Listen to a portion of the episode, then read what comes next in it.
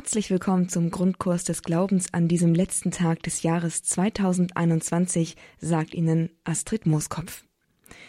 Das Beste aus Frag den Pfarrer zum Glauben und Frag den Prof zur Bibel. Das erwartet Sie heute hier. Diese beiden Reihen im Grundkurs des Glaubens begleiten uns, begleiten Sie durch das ganze Jahr. Es sind Live-Sendungen, in denen Sie als Hörer anrufen konnten und jeweils in den Sendungen Ihre Frage zum Glauben an Pfarrer Peter van Briel oder Ihre Frage zur Bibel an Professor Marius Reiser stellen konnten. Die interessantesten Fragen und Antworten habe ich hier zusammengetragen und bringe sie Ihnen so halbwegs thematisch sortiert zu Gehör. Wohl bemerkt, kein Anspruch auf Vollständigkeit, allein die begrenzte Sendezeit gebietet, eine begrenzte Auswahl treffen zu müssen. Diese, so hoffe ich, ist gelungen und so wollen wir gleich starten mit einer Frage, die eine Hörerin an Professor Reiser in Frag den Prof zur Bibel hatte und da ging es um das alttestamentliche Gottesbild. Ja, meine Frage ist, Gott ist ja immer derselbe, gestern, heute, morgen. Die Zeiten ändern sich zwar, aber ich komme da nicht mit, äh, dass dieser gütige, barmherzige Gott erst immer Menschen erschlagen lässt im Alten Testament, zum Beispiel gerade auch der Auszug aus dem Ägypten, wenn sie dann in das gelobte Land kommen, da muss das ist das besetzt und da müssen erst die, die da wohnen, alle erschlagen werden und solche Stellen wiederholen sich sehr oft. Also das kapiere ich nicht. Da muss man auf zwei Dinge achten. Erstens, äh, diese Erzählungen über die Eroberung des Landes, die mit Gewalt geschieht, denken Sie auch an die Mauern von Jericho und wie das dann erobert wird und viele solche Geschichten. Ja. Die erzählen einfach, wie es in der Geschichte zugeht. Ja, und da ist die Bibel ganz realistisch. Sie beschönigt nichts, auch nicht die Grausamkeit eines Krieges äh, und alle Gräuel, die in Kriegen geschehen, werden in der Bibel geschildert. Und es sind nicht nur die Bösen äh, aus Babylon, die so etwas tun, sondern es ist auch so das auserwählte Volk, das so etwas tut, weil es das für sein Recht hält. Die moralische Seite ist natürlich aus christlicher Seite nicht vorbildlich und äh, deswegen hat äh, das Christentum immer diese Art von Gewalt abgelehnt äh, und können wir das nicht gutheißen. Aber äh, dass so etwas geschieht, das liegt daran, dass Gott den Menschen Freiheit äh, gegeben hat, einen freien Willen gegeben hat. Und äh, dieser freie Wille führt eben zu Auseinandersetzungen und zu Gewalt und so weiter. Und aber, und jetzt kommt das Zweite, Sie haben ja damit angefangen, äh, äh, Gott ist derselbe äh, gestern, heute und morgen. Das heißt aber auch, dass Gott einen Plan mit der gesamten Welt hat, mit der gesamten Geschichte hat. Äh, durch alle die Kriege und Gräuel und Katastrophen und Epidemien und was es alles gibt, führt Gott äh, auf seine geheimnisvolle Weise alles zum Guten. Nehmen Sie die Apokalypse, werden lauter Katastrophen geschildert, aber am Ende steht das himmlische Jerusalem und äh, der Strom de, äh, mit dem reinen äh, Wasser und den fruchtbaren Bäumen.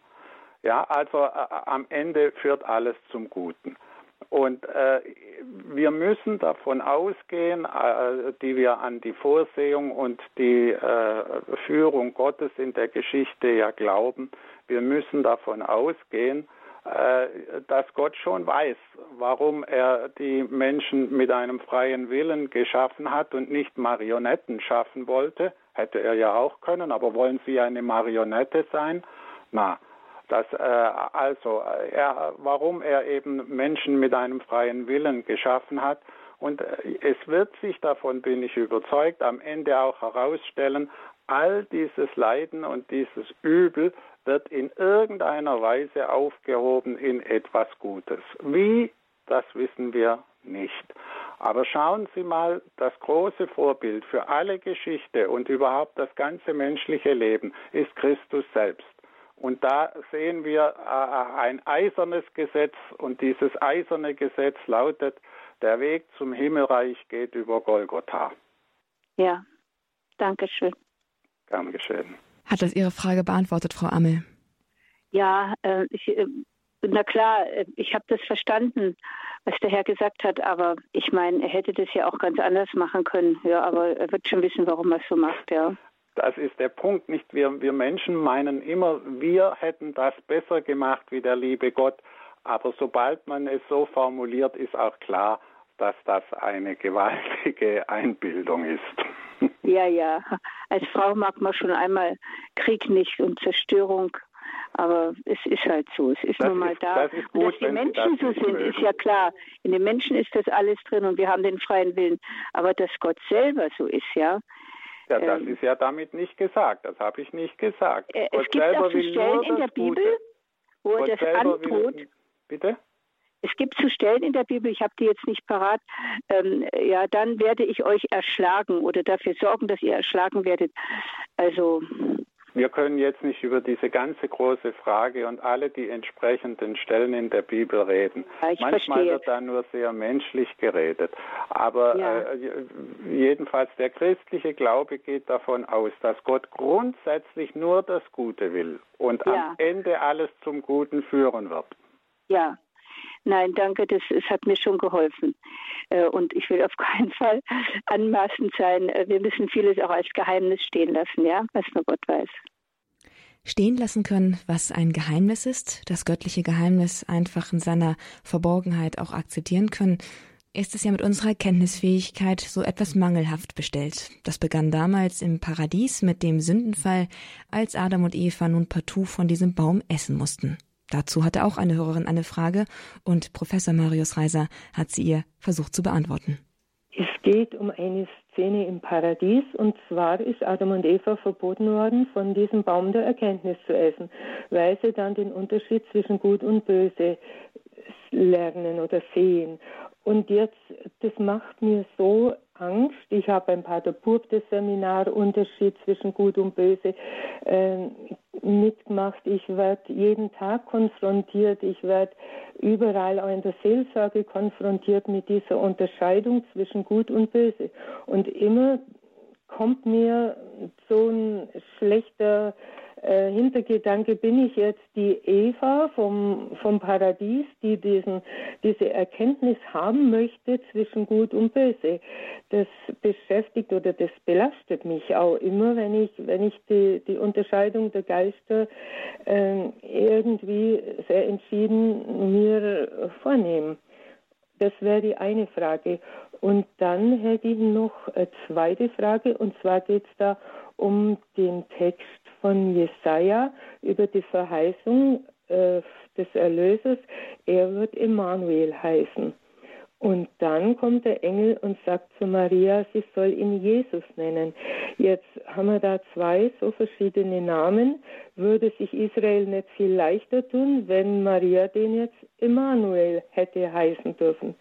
Das sind jetzt so meine zwei Sachen, die mich sehr belasten oder beschäftigen. Ja, fangen wir mit der ersten Frage an. Ja. Schauen Sie, äh, vor dem Sündenfall im Paradies, äh, da äh, lebten die Menschen, äh, wir können auch sagen Adam und Eva, mhm. in vollkommener Unschuld. Mhm. Es gab überhaupt nichts Böses. Sie konnten sich gar nicht für das Böse entscheiden, weil es diesen Unterschied gar nicht gab. Es gab nur Gutes im Paradies. Das Böse hat da keinen Zutritt gehabt. Und erst mit der Schlange, mit dem Teufel kommt dann äh, die Erkenntnis äh, oder überhaupt das Böse ins Paradies hinein. Seit dem Sündenfall aber ist diese Unterscheidung äh, äh, da und wir können ihr gar nicht entgehen und wir dürfen ihr auch nicht entgehen. Aber in gewisser Weise ist erst durch den Sündenfall dieser Unterschied klar geworden und damit das Böse als solches eine Gefahr geworden. Weil das Böse hat ja etwas Faszinierendes und deswegen ist ja Eva auch gleich reingefallen auf dieses faszinierende Argument der, der, der Schlange und die einfach sagt, ach, das, das, das, stimmt doch so gar nicht. Mhm. Und ähm, äh, das ist also ein entscheidender Punkt. Nach dem Sündenfall müssen wir das Gute und das Böse unterscheiden. Und deswegen ist das auch die Unterscheidung der Geister und äh, die Unterscheidung, was im jeweiligen konkreten Fall das Gute und das Böse ist oder wenigstens das Bessere ist. Oft können wir ja nicht hundertprozentig sagen, so, das wäre das reine Gute und so, das wäre das reine Schlechte, sondern man muss ja oft auch bei einer solchen Entscheidung in Kauf nehmen, dass die Sache nicht hundertprozentig gut ist. Und mhm. das, das Leben ist mal so, dass das reine, unschuldige, äh, äh, Gute nirgends mehr vorhanden ist. Mhm. Nirgends mehr vorhanden ist.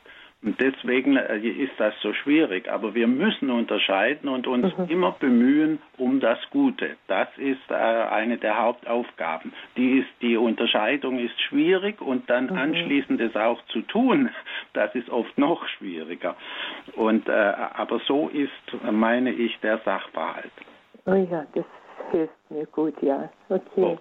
Und jetzt war, wie war nochmal die andere Frage? Ähm, das bei Jesaja sollte der Erlöser Ach, Immanuel, heißen und bei Maria sollte er dann Jesus heißen.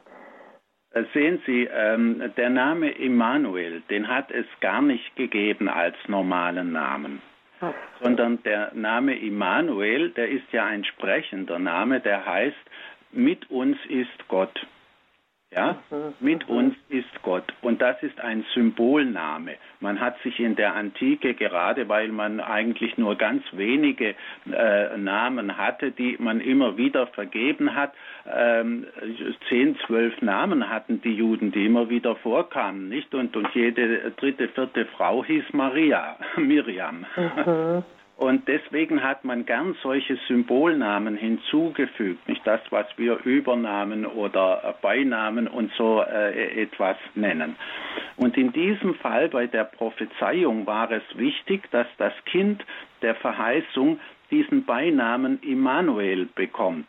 Mit uns ist Gott, weil in ihm Gott äh, gegenwärtig sein soll.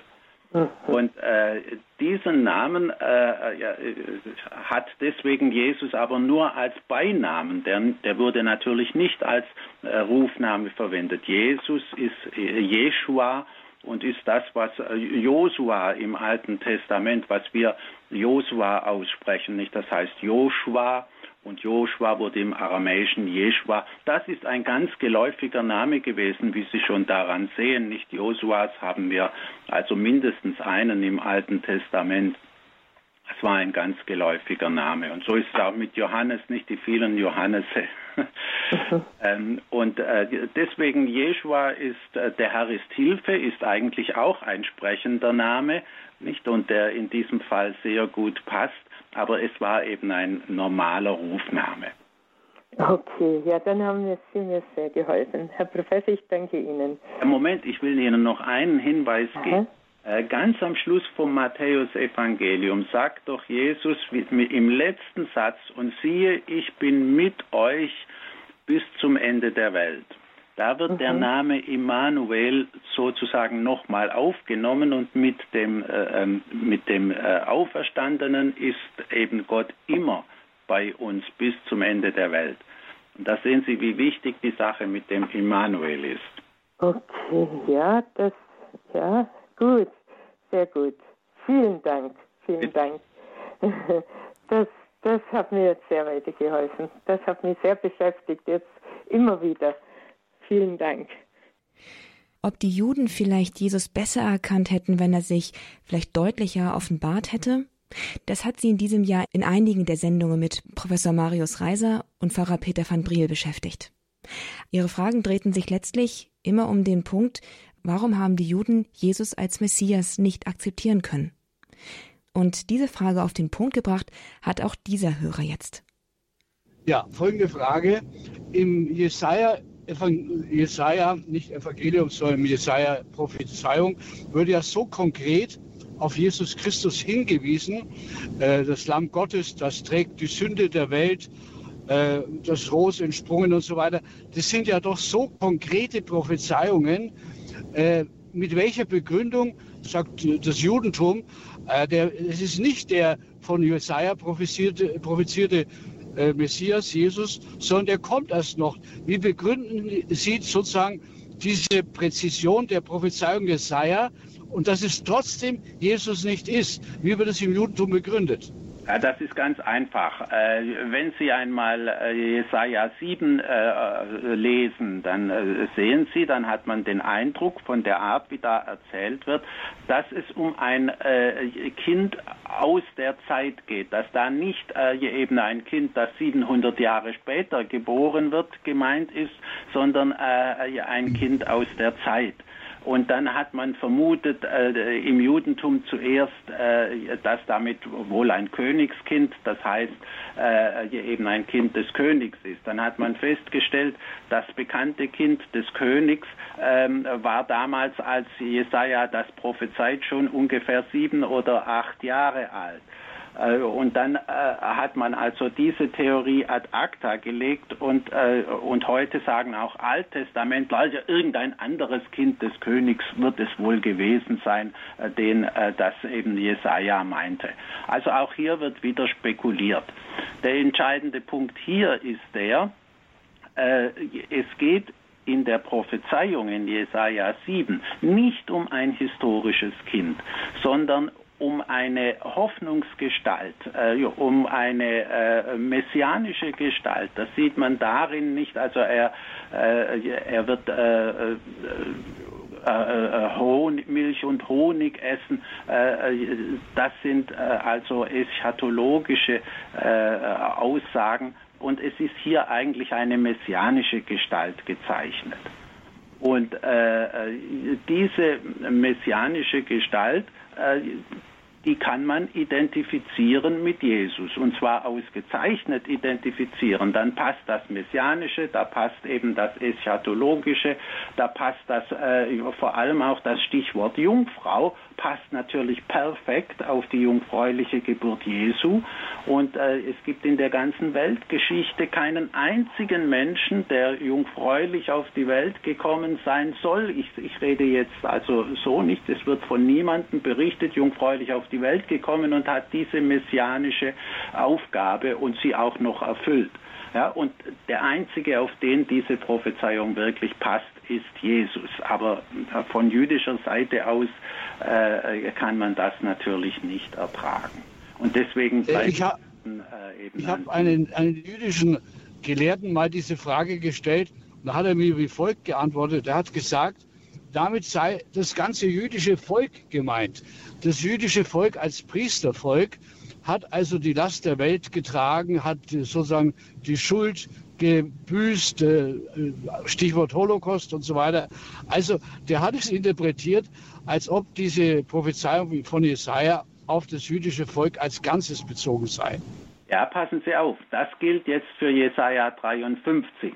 Das ist in der Tat so, dass die jüdische Tradition sagt, äh, äh, dieser ähm, äh, Gottesknecht von Jesaja 53, der ist, das ist äh, das Volk Israel.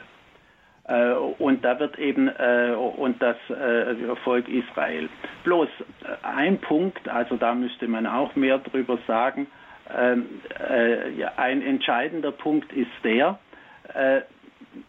wo wird im, im Alten Testament jemals gesagt, dass das Volk Israel für die Sünden äh, der, äh, der Heiden äh, leidet, sondern Israel leidet äh, für die eigenen Sünden und die eigene Schuld. Das ist ein Thema im Alten Testament, aber nirgends ist äh, das so gesagt. Und das ist ja das Zentrum in Jesaja 53. Nicht, dass eben äh, äh, dieser Gottesknecht leidet, unschuldig leidet für die anderen. Und insofern passt diese Deutung überhaupt nicht zu den entscheidenden Textaussagen Jesaja 53. Es hat einen äh, jüdischen äh, Rabbi gegeben, äh, der hat Zolli geheißen in Rom der ist äh, konvertiert zum katholischen Glauben mit dem Argument, das Judentum hat keine Antwort, wer der Gottesknecht von Jesaja 53 ist. Darauf hat das Christentum hingegen durchaus seine Antwort, nämlich Jesus Christus selbst. Das ist ja kein Geheimnis. Aber um die Gestalt Jesu gibt es auch einige Unklarheiten. Eine Frage, die viele von Ihnen beschäftigt, ist die Frage nach den Geschwistern Jesu. Ja, guten Tag. Ich habe eine Frage zu Markus 6, Vers 3. Da steht, er ist doch der Zimmermann, der Sohn von Maria und der Bruder von Jakobus, Joses, Judas und Simon und leben nicht seine Schwestern hier bei uns. Also hatte Jesus äh, leibliche Geschwister und ähm, es heißt auch immer, Maria ist eine Jungfrau und da weiß ich nicht genau, wie das gemeint ist. Ja, das ist eine alte Streitfrage wie das mit den Brüdern und Schwestern Jesu, die hier erwähnt und jedenfalls was die männlichen sind, die werden mit Namen genannt, die Frauen interessanterweise, die werden nicht namentlich genannt. Das ist halt in der Antike so. Also da gibt es im Wesentlichen zwei äh, äh Lösungen und die eine Lösung, die ist die, die heute am geläufigsten ist und von den meisten Theologen auch genannt wird. Äh, wenn Sie sich nie näher mit der Frage befasst haben, möchte ich noch hinzusagen. Äh, das ist die Lösung des Hieronymus, dass er sagt, nun das Wort Brüder und Schwestern, das kann auch Vettern und Basen mit einbeziehen. Das müssen nicht äh, direkte Brüder und Schwestern sein. Äh, das gilt für das Semitische durchaus. Nicht? Da kann, man Brüder und Schwestern in einem weiteren Sinn verwenden. Und äh, es ist ja sowieso in jeder Sprache anders mit der Bezeichnung äh, der Verwandten. Das ist eine sehr schwierige Angelegenheit. Aber im Griechischen ist das nun so, und der Text, den wir haben von Markus, ist nun mal griechisch. Äh, da bedeutet Adelphos und Adelphae immer einen leiblichen Bruder oder eine Schwester. Aber das können auch Halbgeschwister sein. Äh, in der Antike war es sehr häufig, dass ein Mann äh, eine die Frauen starben oft jung im Kindbett unter den Umständen, wie man in der Antike eben, da war man medizinisch noch nicht so weit. Und äh, dann stand der Mann da und er brauchte eine Frau, zumal das Kind ja vielleicht äh, lebendig war. Und äh, dann haben die Männer ein zweites und oft noch ein drittes Mal geheiratet. Das war also kein Problem. Außerdem hat man ja die Ehescheidung, das war äh, gang und gäbe. Äh, und äh, auf diese Weise hat man auch Halbgeschwister gehabt. Und äh, die meisten alten Autoren der alten Kirche, die alten Kirchenväter, die sagen, ähm, Maria war nicht die erste Frau von Josef, sondern die zweite. Und Josef hatte aus einer ersten Ehe, wo die Frau eben auch gestorben war, dann äh, hatte er Kinder. Ja, und äh, diese, das scheint mir eben die wahrscheinlichste Lösung in diesem Fall, so dass man sagen muss, das waren Halbgeschwister. Ja, und da ist es kein Problem, dass man da einfach von Brüdern und Schwestern redet, würden wir ja heute auch tun. Wir haben sogar, also bei, bei Pflegekindern kann man Brüder und Schwester sagen, wir hatten in der Familie zweimal. Das waren für uns äh, ein Bruder und eine Schwester, ganz klar. Aber wenn ich noch eine Frage stellen darf, äh, woher nimmt die Kirche ähm, und sagt, äh, Maria war eine Jungfrau? Es steht ja so, also, oder es kann ja sein, dass sie später dann doch noch mehr Kinder hatte. Ja, das ist auch, das ist natürlich jetzt eine Spezialfrage. Ähm, äh, dazu haben wir im Neuen Testament selbst keine klare Auskunft. Das ist richtig. Äh, theoretisch wäre das möglich. Theoretisch.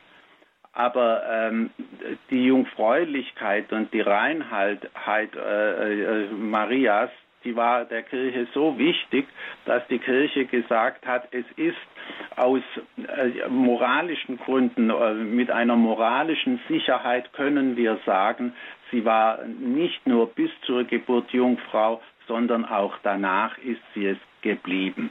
Nicht? Und Josef hat sie nicht mehr berührt, hat sie nicht berührt, nicht weder vorher noch nachher. Ähm, und das ist eben die kirchliche Überzeugung, weil sie sagt, das ist alles, sonst passt unser Bild von Maria nicht mehr. Ja, und die Jungfrauengeburt ist dann eigentlich nichts so Großartiges mehr. Und äh, man hat dann auch die Jungfrauengeburt nachher ganz äh, leicht weg. Und heute gibt es ja viele, die bezweifeln das auch einfach, weil, äh, ja gut, also auch wieder aus moralischen Gründen, aber von modernen Gesichtspunkten her, dass es überhaupt eine Jungfrauengeburt war.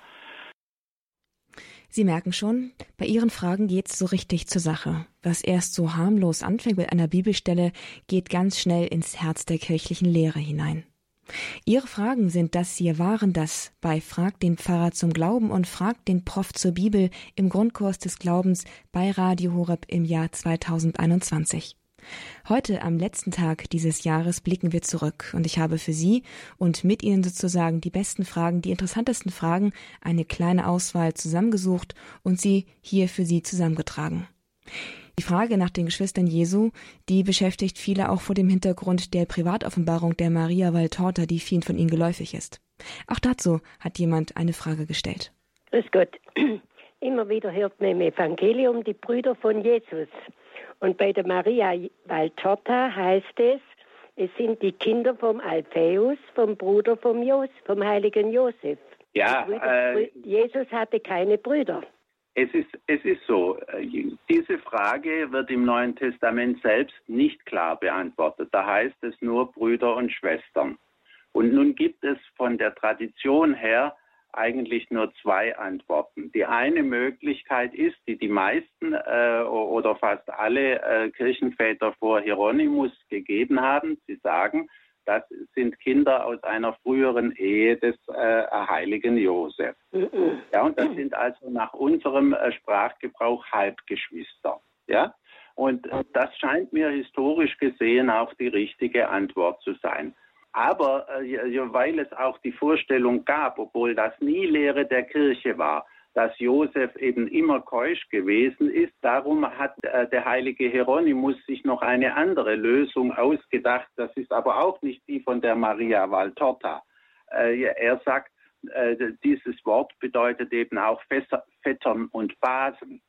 Mhm. Und äh, damit sind Vettern und Basen gemeint. Und äh, mhm. dazu würde natürlich die Maria Valtorta-Version gut passen. Nicht? Da hätten mhm. wir ja eben mhm. auch Vettern und Basen. Das ist dann die Lösung geworden, die die katholische Kirche im Allgemeinen vertreten hat. Aber ein Dogma ist das auch nicht. Mhm. Da, da, war doch die Verlobung im Tempel mit Maria und, und Josef. Da ja. haben beide gelobt, dass sie dass sie keusch leben wollen und nicht heiratet. Also nicht ja. Kinder kriegen und so. Ja, diese Dinge stehen aber leider nicht in den Evangelien oder im Neuen Testament, sondern in apokryphen Schriften. Diese, mhm. Also vor allem das Protevangelium Jacobi, das ist das die berühmteste und wichtigste dieser Schriften, gerade auch für das Leben Mariä. Und das sind aber keine heiligen Schriften. Und deswegen äh, kann man äh, da manche Aussagen annehmen, auch historisch äh, gegründet annehmen und andere nicht. Also ähm, da müssen Sie, da kann jeder wählen, nicht was er also für richtig hält. Aber diese frommen apokryphen Schriften gehören eben nicht zur heiligen Schrift. Und wenn es um gewichtige Fragen geht, äh, dann müssen wir entweder in der Heiligen Schrift schauen, wenn da nichts steht, dann müssen wir uns an die Tradition der Kirche halten. Die ist aber auch nicht in allen Fragen völlig eindeutig. Und also wie gesagt, eine äh, dogmatische Lehre darüber gibt es auch in der Tradition der Kirche nicht. Klare Worte von Professor Marius Reiser in Frag den Prof zur Bibel im Grundkurs des Glaubens bei Radio Horeb. Er stand Ihnen im vergangenen Jahr einmal im Monat Rede und Antwort zu Ihren Fragen zur Bibel. Daneben gab es auch eine weitere Sendereihe, die hieß Frag den Pfarrer zum Glauben. Da war dann Pfarrer Peter van Briel aus Hopsten-Hallwerde live verbunden über das Telefon und hat Ihre Fragen zu Seelsorge und Glauben beantwortet. Eine Frage zum Thema Marienverehrung hat er so beantwortet. Hallo, grüß Gott, Frau Mooskopf, grüß Gott, Herr Pfarrer van Briel. Grüß Gott. Also, äh, ich musste neulich wieder feststellen, leider, dass unsere evangelischen Mitchristen äh, Maria nicht so anerkennen wie wir. Und zwar bin ich da an einem Schriftenstand vorbeigegangen. Und dann hat man mich angesprochen und wir kamen so ins Gespräch. Dann habe ich festgestellt, dass das evangelische Christen sind. Und ähm, äh, ich habe mich dazu bekannt, ja, ich bin katholisch. Und äh, das Gespräch ging dann auch über Maria. Und dann äh, habe ich gesagt, ja, also wir, weil die evangelischen Christen meinen ja, wir beten sie an. Na, dann habe ich äh, gesagt, nee, wir, wir verehren sie, aber wir beten sie nicht an. Mhm. Und ähm, dann hat man gemeint, ja, aber äh, Maria war ja ein Mensch. Und wenn man einen Menschen anbetet, äh, nicht anbetet, sondern wenn man zu einem Menschen betet, dann sei das Götzendienst. Also das, mhm. das hat mich dann doch ein bisschen erschreckt, muss ich sagen. Und äh, dann habe ich gemeint, ja, also äh, der Engel des Herrn hat ja Maria zu Maria, der hat sie ja auch gegrüßt, wie wir ja im, im Gegrüßet heißt Maria beten, gegrüßt und du bist voll der Gnade und ähm, dann dürfen wir sie ja auch äh, so ansprechen. Also ähm, das hat mich doch irgendwie, irgendwie doch äh, ver, sehr verun, äh, nicht verunsichert, aber ich bin mir schon sicher mit Maria, aber mhm. äh, dass das eben so rüberkam. Mhm. Ja, wenn man versucht, äh, darauf zu antworten, darauf einzugehen, muss man jetzt schon mal äh, bei den evangelischen Fallen fragen, wen hat man jetzt gerade vor Augen. Da gibt es ja auch ganz verschiedene Richtungen. Und selbst wenn man in der äh, Geschichte zurückgeht und Luther nachfragt, äh, war Luther ja noch ein glühender Marienverehrer, hat aber das, weshalb Maria verehrt wird, schon verneint, nämlich indem er von der Heiligkeit eines Menschen sprach und so. Aber für ihn war Maria natürlich auch im Himmel, ne?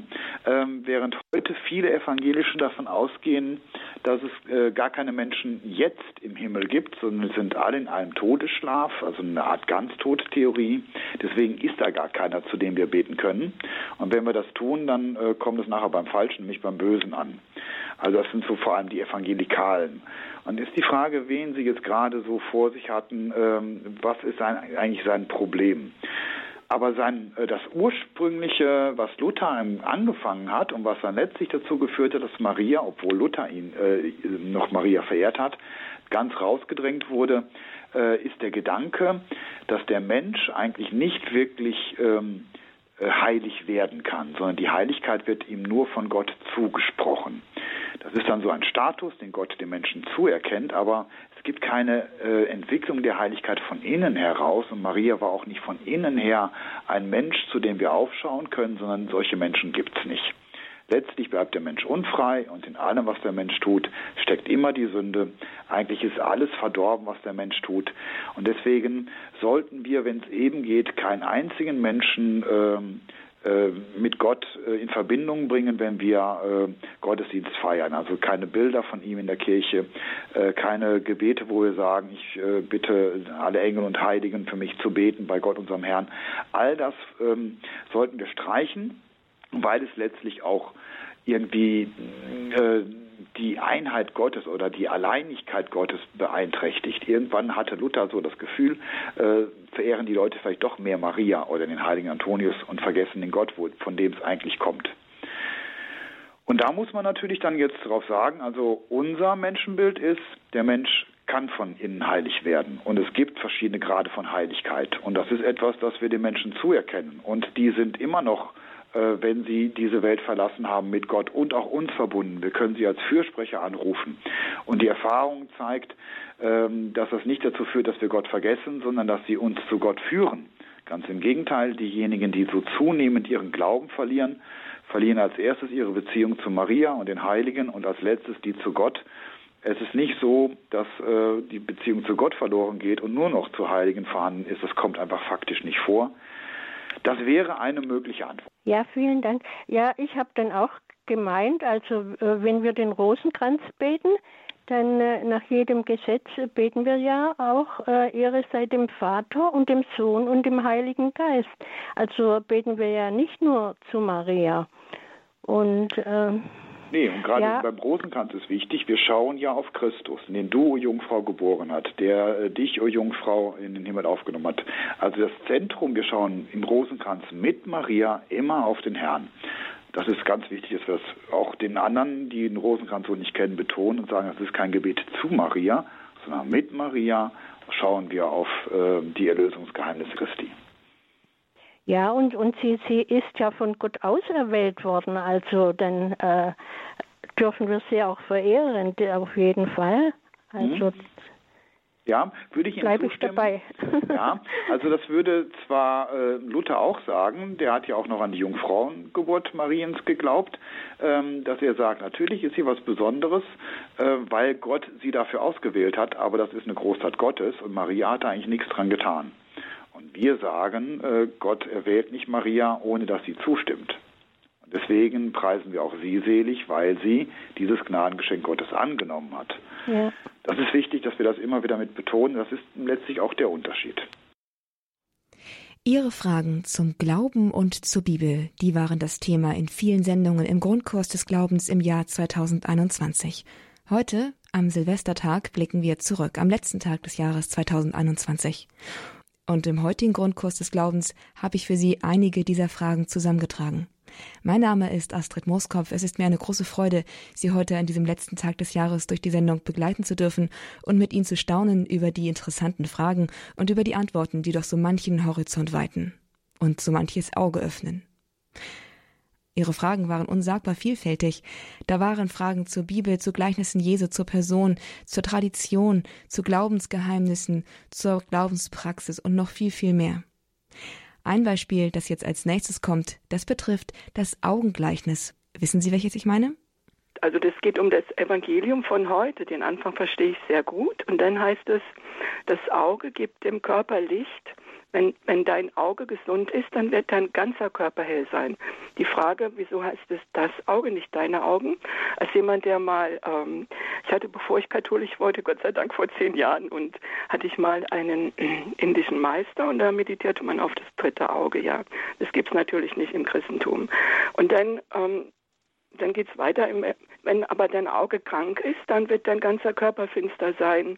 Wenn nun das Licht in dir Finsternis ist, wie groß muss dann die Finsternis sein? Also ähm, es gibt ja auch Menschen, die haben kranke Augen, die haben trotzdem, die haben trotzdem ganz viel Licht. Das rufen ja auch Hörer an, die blind sind oder nicht gut sehen können. Und das sind da würde ich nicht sagen, dass sie in Finsternis ist, sondern Licht. Und ich erfahre, ich nehme ja die heilige Eucharistie auf das esse ich, das ist ein absolut großes Geschenk für mich und hat schon viel Gehalt. Aber ich nehme es dann mit dem Herzen auf und dann werde ich, werde ich hell. Dann wird alles in mir hell und die Augen leuchten auch, wenn ich meine Geschwister nachher sehe. Dann leuchten unsere Augen, wir lieben uns, ja, so Punkt. Ja. War die Frage, also um das besser zu verstehen, die Bibelstelle. Ja, also ähm, es geht nicht um die körperlich Blinden an dieser Stelle, sondern äh, Jesus benutzt äh, die Erfahrung, die wir mit den Augen machen, um äh, etwas äh, tiefergehendes deutlich zu machen. Äh, die Erfahrung, die wir mit den Augen so machen, äh, die machen auch schon kleine Kinder. Wenn die Verstecken spielen, dann reicht es manchmal, wenn sich die Augen zuhalten, dann sind sie davon überzeugt, dass man sie nicht mehr sieht. ähm, da- das ist übrigens kulturübergreifend, egal welche Kinder man fragt, in welchem Alter. Es gibt immer so eine Phase, ähm, die damit im Grunde diese philosophische Aussage, die Augen äh, sind die Türen zur Seele, deutlich machen. Und wenn man mir in meine Augen nicht hineinschauen kann, dann kannst du mich auch nicht sehen. Du siehst zwar meinen Körper, du siehst zwar meine Beine, ja, aber mich siehst du nicht. Und wenn wir diesen Gedanken, den, äh, der steht nicht in der Bibel, das ist etwas, was psychologisch einfach in den Menschen drin steckt. Und das wusste Jesus auch. Und wenn er sagt, so, und was ist jetzt, wenn ihr eure Augen verschließt vor dem Guten, dann wird es in euch Ja. dunkel, weil nichts in eure Seele hineinkommt. Wenn das Licht schon von außen, das Gott euch schenkt, äh, wenn ihr eure Seele verschließt und dicht macht, ähm, dann wird es finster in euch. Dann ist nicht nur euer Blick, den ihr von Jesus immer abwendet, und ich will das nicht hören mit Gott und ich gehe nicht zur Kirche und lass mich doch in Ruhe damit, äh, ist nicht nur ein mangelndes Interesse, sondern letztlich wird dein ganzes Leben, dein ganzes Sein dadurch dunkel und finster werden. Darum geht es eigentlich in dieser Bibelstelle. Ja, also danke, dass Sie das so schön ausgedrückt haben. Also intuitiv habe ich sowas geahnt, aber es ist nochmal sehr deutlich geworden. Ich danke Ihnen sehr, ja, und ja, Gott Segen für alle. Hm? Danke Ihnen auch. Dankeschön. Ja, eine Sendung, die so einiges klarstellte. Aber das war nicht immer so. Denn die Bibel wirft auch einige Fragen auf, die auch der findigste Experte nicht zu beantworten vermag. Es gibt eine Frage, die tauchte öfter auf, und die betraf das Exil der heiligen Familie in Ägypten. Ja, guten Tag. Ich hätte eine Frage und zwar ist es eigentlich äh, nur im Lukasevangelium, da steht bei der Darstellung Jesus im Tempel, wo dann das Zeugnis von Simeon und Hannah und dann am Schluss steht, als seine Eltern alles getan hatten, was das Gesetz des Herrn vorschreibt, kehrten sie nach Galiläa in ihre Stadt Nazareth zurück. Jetzt ist ja die Frage, jetzt waren ja da die heiligen drei Könige und äh, Jesus ist eigentlich mit seinen Eltern nach Ägypten geflohen. Dafür hätte ich eine Frage, wieso dann hier steht, sie kehrten in ihre Stadt Nazareth zurück. Äh, äh, was ist Ihre eigentliche Frage? Also, äh, die müssen jetzt also, eigentlich in Ägypten sein. Also wie ja. gesagt, wieso, ste wieso, steht hier bei Lukas ja. dann, als seine Eltern alles getan ja. hatten, was das Gesetz des Herrn vorschreibt, kehrten sie nach Galiläa, mhm. in die Stadt Nazareth zurück. Aber wir wissen ja eigentlich, dass sie dann von äh, Bethlehem geflohen sind nach Ägypten. Ja, das ist, äh, äh, da haben Sie eine wirkliche Krux der äh, Exegeten ihren Finger drauf gelegt. Das ist nämlich sehr merkwürdig. Ähm, in dieser Hinsicht widersprechen sich die Darstellung des Matthäus und die Darstellung des Lukas. Lukas weiß offenbar nichts von einem Exil in Ägypten. Äh, also. Das, also mit dem ägyptischen Exil, das hat nur äh, Matthäus. Und es ist ja auch so, bei Matthäus wohnt Josef vor der äh, Geburt Jesu bereits in Bethlehem. Während bei Lukas äh, ist es ja so, da wohnt Josef schon in Nazareth und äh, muss dann wegen dem ähm, wegen der Vermögenserhebung Voll. nicht äh, äh, ja äh, muss er nach äh, Bethlehem und kehrt dann wieder zurück nach Nazareth nicht und das ist das ah. was Sie da zitiert haben und äh, da wie wir das zusammenbringen sollen ähm, das geht eigentlich nicht recht. Also am ehesten müsste man dann davon ausgehen, dass Lukas die Sache mit dem ägyptischen Exil nicht gewusst hat.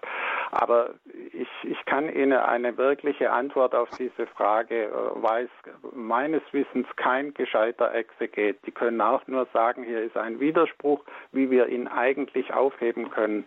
Äh, da gibt es dann alle möglichen Spekulationen und Theorien. Das hat schon bei den Kirchenvätern angefangen.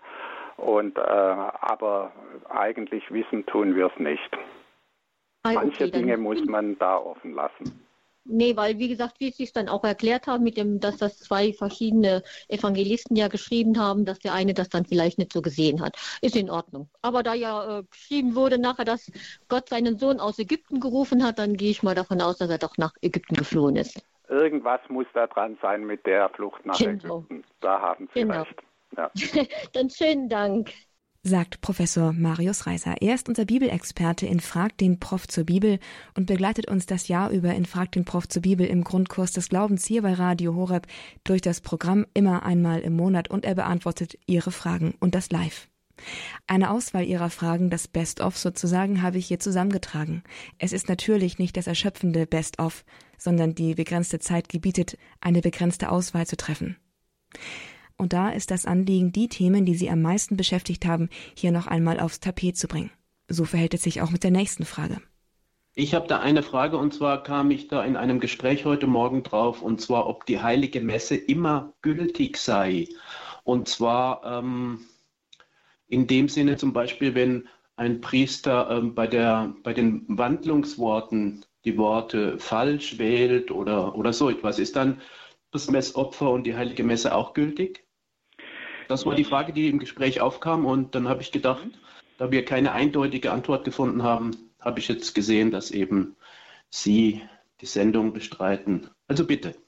Ja, also ähm, das werde ich oft gefragt, wenn man sich nicht an die Regeln im Messbuch hält. Und äh, da muss ich schon äh, meistens sagen, nein, nein, das ist schon gültig, es ist vielleicht nicht gut und es ist nicht erlaubt und es ist vielleicht auch äh, theologisch falsch. Ähm, aber es gibt natürlich eine Grenze, wo die Gültigkeit der Messe berührt ist. Ähm, das sind einmal äh, die Einsetzungsworte äh, und wenn man zum Beispiel beim Hochgebet auch die sogenannte Epiklese, also die Herabrufung des Heiligen Geistes mit dem Kreuzzeichen über den Gaben, wenn man die weglässt und wenn man die Wandlungsworte ziemlich drastisch verändert. Also wenn man vielleicht mal ein Wort vergisst oder äh, undeutlich ausspricht, nicht, aber wenn man da bewusst was ändert, dann geht es an die Gültigkeit ob sofort eine Ungültigkeit vorliegt, äh, muss dann letztlich wieder äh, Rom entscheiden. Das ging ja auch mal bei der Taufe. Da wurde nicht im Namen des Vaters, sondern im Namen des Schöpfers getauft. Das ist nicht ähm, einfach zu entscheiden. Und Rom hat dann gesagt, nee, das geht zu weit. Im Zweifelsfall müsste man danach fragen. Ähm, aber ähm, erstmal ist wichtiger, dass wir sagen, zum allermeist, selbst wenn die Messe also von dem Priester äh, unwürdig gefeiert wird, weil er sie einfach nachlässig feiert oder weil er vielleicht selbst gar nicht mehr glaubt. Wenn der Priester die Messe feiert und sich an die Regeln normalerweise hält, ist sie erstmal immer gültig. Wenn sie mal nicht gültig sein sollte, gibt es diesen Spruch Ecclesia supplet, also falls der Priester ähm, die Messe ungültig feiern sollte, bekommen die Gläubigen trotzdem die Gnaden, die sie bekämen, äh, wenn sie einer gültigen Messe beigewohnt haben. Also brauchen die Gläubigen gar nicht so viel darüber nachdenken, ob es gültig war oder nicht. Okay, vielen Dank. Ja, bitte. Mhm. Und gern geschehen. Gute weiterhin. Ja, Dankeschön, Herr Dages, für Ihre Frage. Noch mal kurz im Anschluss. Ich hatte irgendwann auch mal Zweifel, ähm, als dann die Wandlungsworte sagt, er, statt er nahm das Brot, ähm, dann gesagt, er hat das Brot genommen und er hat gesprochen. Also die, die solche leichten Veränderungen berühren das nicht. Oder es ist vielleicht das Verwirrende ist ja, dass auch verschiedene Formen auch im Messbuch vorgesehen sind, oder? Ja, das sind also noch nicht die Wandlungsworte selbst, sondern mhm. es, es, gilt noch äh, zur Einleitung zur Wandlung hin. Mhm. Ähm, die Wandlungsworte begeben nehmt und esset alle davon, das ist mein Leib. Ähm, mhm. Das sind die eigentlichen Wandlungsworte. Im Messbuch kann man es gut erkennen, weil die in Großbuchstaben da stehen und die anderen noch in Kleinbuchstaben. Äh, wenn man es hört, weiß man nicht genau, wo fängt es an. Mhm. Man sollte natürlich erstmal allen Priestern sagen, ändert da nichts. Ihr bringt euch nur und die Gläubigen in Verwirrung und äh, das äh, erstens ist es nicht erlaubt und zweitens ist es auch nicht sinnvoll. Aber mhm. wenn man wirklich irgendwann mal an der Gültigkeit zweifelt, dann müsste man genau hingucken, was hat er jetzt geändert. Also wenn er, äh, er nimmt das Brot oder nahm das Brot oder er hat es genommen, ändert, das berührt noch nicht die Gültigkeit. Die heilige Messe ist etwas, was unser Leben ganz zentral prägt. So ist es richtig, so soll es sein, aber damit kommen auch Fragen auf. Der Name Melchisedek, der taucht in einem der Hochgebete auf. Erinnern Sie sich? Und wer weiß schon, wer war denn Melchisedek? Und diese Frage hat eine Hörerin auch an Professor Reiser gestellt. Die Frage, wer eigentlich äh, der Hohepriester Melchisedek war. Mir ist das überhaupt nicht klar aus dem äh, Zusammenhang äh, ja, wenn man das liest, äh, war der hohe Priester und auf ihn wird ja auch Bezug genommen, ähm, auf Jesus hin und so weiter. Aber mir ist überhaupt nicht klar, was der da für eine Rolle gespielt hat in dieser Zeit und in dieser, ähm, da war doch der Glaube überhaupt noch nicht verankert oder, oder ja, das kann ich Ihnen beantworten.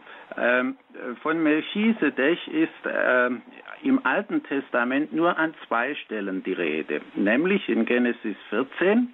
Das ist die Geschichte, wie Abraham äh, für Lot kämpft oder um Lot kämpft und dann siegt gegen die Stadtkönige.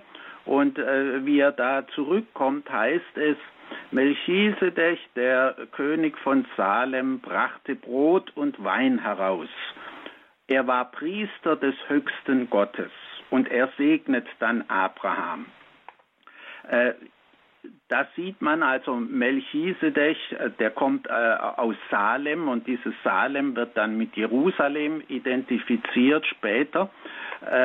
Und er bringt Brot und Wein. Das erinnert natürlich äh, die Christen gleich an die eucharistischen Gaben und er wird auch als Priester des höchsten Gottes nicht äh, bezeichnet und äh, damit ist er sozusagen auf der gleichen religiösen Stufe wie Abraham, der ebenfalls eben nur an einen Gott glaubt, diesen höchsten Gott. Also so erscheint es äh, hier und ähm, aber fast noch wichtiger ist Psalm 110, äh, wo äh, es dann heißt vom Menschensohn, an den richtet Gott das Wort, du bist Priester äh, nach der Ordnung des Melchisedech. Ja. Und das heißt, es gibt äh, aber nur von dieser Aussage her nicht nur das Aaroni aaronitische äh, Priestertum, sondern noch ein anderes Priestertum. Und an dieses andere Priestertum, als dieses Priestertum verstehen sich die katholischen Priester. Das hat die Kirche eben unter der Leitung des Heiligen Geistes in Anspruch genommen für sich. Äh, unsere Priester sind dieses Priestertum von dem in diesem Psalm 110 äh, die Rede ist. Und dieser Psalm 110 ist ja außerordentlich wichtig, wird normalerweise in jeder Vesper gebetet am Sonntag. Nicht? Also äh, das ist ein ganz zentraler Text. Und, äh, aber dieser Melchisedech hat auch im Frühjudentum eine wichtige Rolle gespielt. Man hat in Qumran leider nur fragmentierte Texte gefunden, in denen von äh, Melchisedech die Rede ist und seiner Rolle in der Endzeit. Da tritt er praktisch als eine Art Messias auf nicht und tut in der Endzeit wieder äh, die Dinge zurechtrücken, die eben äh, vorher alle schiefgelaufen sind. Und äh, daran sieht man, dass äh, die Melchisedech-Spekulationen sehr stark waren. Und deswegen kommt eben auch im Hebräerbrief dieser Melchisedech dann wieder vor. Also Sie sehen, äh, das ist eine äh, langwierige Geschichte, die äh, einfach in der Tradition sowohl des Judentums wie des, des Christentums dann in unterschiedlicher Weise gedeutet und äh, in Anspruch genommen wurde. Ah ja, gut. Dann danke ich Ihnen sehr. Jetzt hätte ich noch eine Frage. Darf ich die noch stellen? Oder ist ja, das, das dürfen Sie. Ja, und zwar, was bedeutet eigentlich ähm, die Bezeichnung Menschensohn? Jesus hat sich ja auch als Menschensohn bezeichnet, ja. Aber was bedeutet es eigentlich? Menschensohn kann zweierlei bedeuten. Es heißt einfach, jeder Mensch ist eben der Sohn eines Menschen und insofern äh, ist Menschensohn nur eine äh, Bezeichnung. Nicht wenn man einen einzelnen Menschen bezeichnen will, muss man im Hebräischen ein Ben Adam sagen, ein Sohn eines Menschen. Das ist eine sprachliche Angelegenheit. Ach so, ach so. Nun kommt noch ein ganz besonderer Menschensohn vor und äh, äh, da ist die entscheidende Stelle im Buch Daniel im Kapitel 7. Also lesen Sie einmal äh, später dieses Buch Daniel, Daniel 7. Wenn Sie dieses siebte Kapitel lesen, nicht da ist zuerst äh, das eine Vision und in dieser Vision des Propheten äh, äh erscheinen zuerst Tiere und das sind wütende und sch schlimme Tiere, die werden dann gerichtet vom himmlischen Thron und nach dem Gericht über, über diese Tiere erscheint plötzlich mit den Wolken des Himmels ein Sohn, ein Menschensohn. Und dem wird alle Macht und Herrlichkeit Gottes äh, übergeben und er ist dann der Herrscher über das neue, äh, gereinigte Volk Israel. Nun, und äh, Jesus hat nun diese Selbstbezeichnung verwendet. Er hat, wenn er von sich sprach, äh, eben äh, immer wieder der Menschensohn gesagt. Und äh, da könnte man jetzt so deuten, das changiert. Einerseits ist er ein Mensch wie alle anderen auch aber im letzten ist er eben der im Daniel äh, 7 angekündigte Menschensohn, dem alle Macht und Herrlichkeit übergeben wird. Und das ist ja auch, was es am Schluss des Matthäusevangeliums heißt, nicht mir ist alle Macht äh, äh übergeben im Himmel und auf Erden. Damit sagt er faktisch, und damit bin ich der von äh, Daniel angekündigte Menschensohn. Es gab Momente in der Sendung Frag den Pfarrer zum Glauben und Frag den Prof zur Bibel, da stand ich im Studio mit einem offenen Mund und dachte, wow, das ist so gewaltig, was für Horizonte hier die Antworten mir eröffnen. Vielleicht ging es Ihnen auch so. mit den Fragen und Antworten, die Sie hier heute im Grundkurs des Glaubens in der letzten Sendung des Jahres des Grundkurses gehört haben. Wenn dem so gewesen sein sollte, freut es mich sehr. Und in dem Fall kann ich Ihnen empfehlen, die Sendung auch noch einmal nachzuhören. Sie finden sie in Kürze als Podcast zum Download, Nachhören und auch zum Weiterversenden unter www.horab.org in unserer Mediathek in der Rubrik Grundkurs des Glaubens. Auch als CD ist diese Sendung ab dem nächsten Jahr dann bei unserem CD-Dienst zu beziehen. Rufen Sie da einfach an unter der 08328 921 120 oder gehen Sie auf horab.org in die Programmübersicht und dort können Sie bei der Sendung Grundkurs des Glaubens von heute das CD-Symbol anklicken und so die Sendung bestellen und dann wird sie Ihnen eben über die Online-Bestellung zugeschickt. Es ist ein Service, den wir Ihnen kostenlos anbieten und den wir gerne kostenlos anbieten. Und dennoch freuen wir uns, wenn Sie uns unterstützen mit den Mitteln, die Ihnen zur Verfügung stehen. Radio Horeb ist spendenfinanziert. Wir sind auf Ihre Unterstützung angewiesen, damit wir auf Sendung gehen können, damit Sendungen wie diese heute und all die Sendungen, wie zum Beispiel Frag den Pfarrer zum Glauben und Frag den Prof zur Bibel, überhaupt über den Äther gehen können. Es ist Ihre finanzielle Unterstützung, Ihr Gebet, Ihr Opfer, das das möglich gemacht hat und auch hoffentlich weiterhin möglich machen wird. Für alles, was Sie bereits möglich gemacht haben, haben Sie ganz, ganz herzlichen Dank. Und damit darf ich mich von Ihnen verabschieden. Ich wünsche Ihnen frohe Weihnachten, denn wir sind ja noch mittendrin in der Weihnachtsfestzeit. Und ich wünsche Ihnen, dass Sie gut in das neue Jahr 2022 hineinrutschen. Wir hören uns auf jeden Fall im nächsten Jahr wieder. Morgen zum Beispiel um 16.30 Uhr im Kurs Null. Auch da bin ich wieder auf Sendung. Und Sie hoffentlich dann an den Radiogeräten mit dabei. Wie schön, wenn wir uns dann da sozusagen wieder treffen. Alles Gute Ihnen bis dahin und auch darüber hinaus. Mein Name ist Astrid Mooskopf. Hier ist Radio Horeb. Leben mit Gott.